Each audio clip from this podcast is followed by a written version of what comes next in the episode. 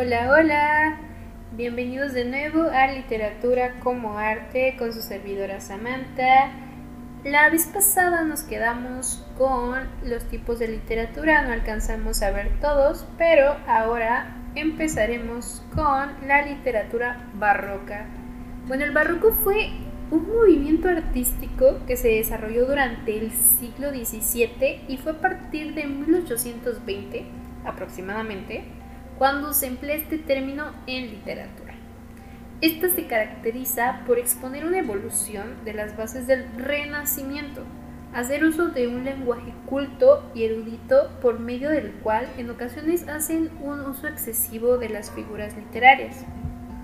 ¿Quién no ha visto algunas pinturas barrocas? Bueno, la literatura del romanticismo la literatura durante el romanticismo se desarrolló a finales del siglo XVIII en Europa, específicamente en Alemania, hasta finales del siglo XIX. Las obras literarias se caracterizan por tener un predominio del yo, exponer temas preindustriales y la búsqueda continua de la originalidad. De esta época se destacan autores como Edgar Allan Poe, Johann Wolfgang von Goethe, entre otros. Ahora, la literatura contemporánea.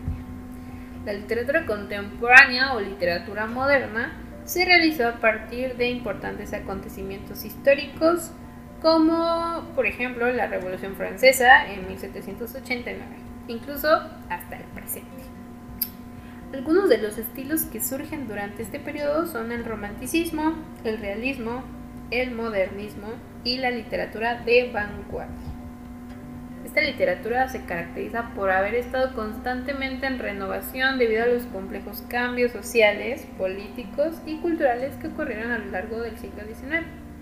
El resultado final de las obras deja reflejado cómo se rompe con las tendencias anteriores y se expone la realidad del momento a través de la originalidad. Tenemos también la literatura universal. Esta se denomina como literatura universal al conjunto de obras que se han convertido en referencia cultural debido a su contenido y autenticidad. Asimismo, se considera que estas obras deben ser conocidas por todas las personas. Por ejemplo, como La Liada de Homero, Don Quijote de la Mancha de Miguel de Cervantes, Romeo y Julieta de William Shakespeare, Cien años de soledad de Gabriel García Márquez, entre otras. Y bueno, estos son clásicos, todo el mundo debe conocerlos y si no los has leído, no sé qué esperas para leerlos. Otros tipos de literatura pueden ser la infantil, se refiere a las obras literarias escritas para el público infantil, se caracteriza por hacer un amplio uso de imágenes y puede abarcar los tres géneros literarios. En la literatura infantil se emplea un lenguaje sencillo y descripciones simples, fáciles de interpretar por los niños. La literatura de no ficción se trata de aquellos relatos de historias reales, como por ejemplo las autobiografías. La literatura de fantasía, que es mi favorita, se refiere a aquellos relatos cargados de imaginación en las que se describen hechos y personas irreales, como por ejemplo los libros de Harry Potter de J.K. Rowling que es una de las sagas favoritas por su servidora, y también Cazadores de Sombras por Cassandra Clark, Hush Hush y entre otras.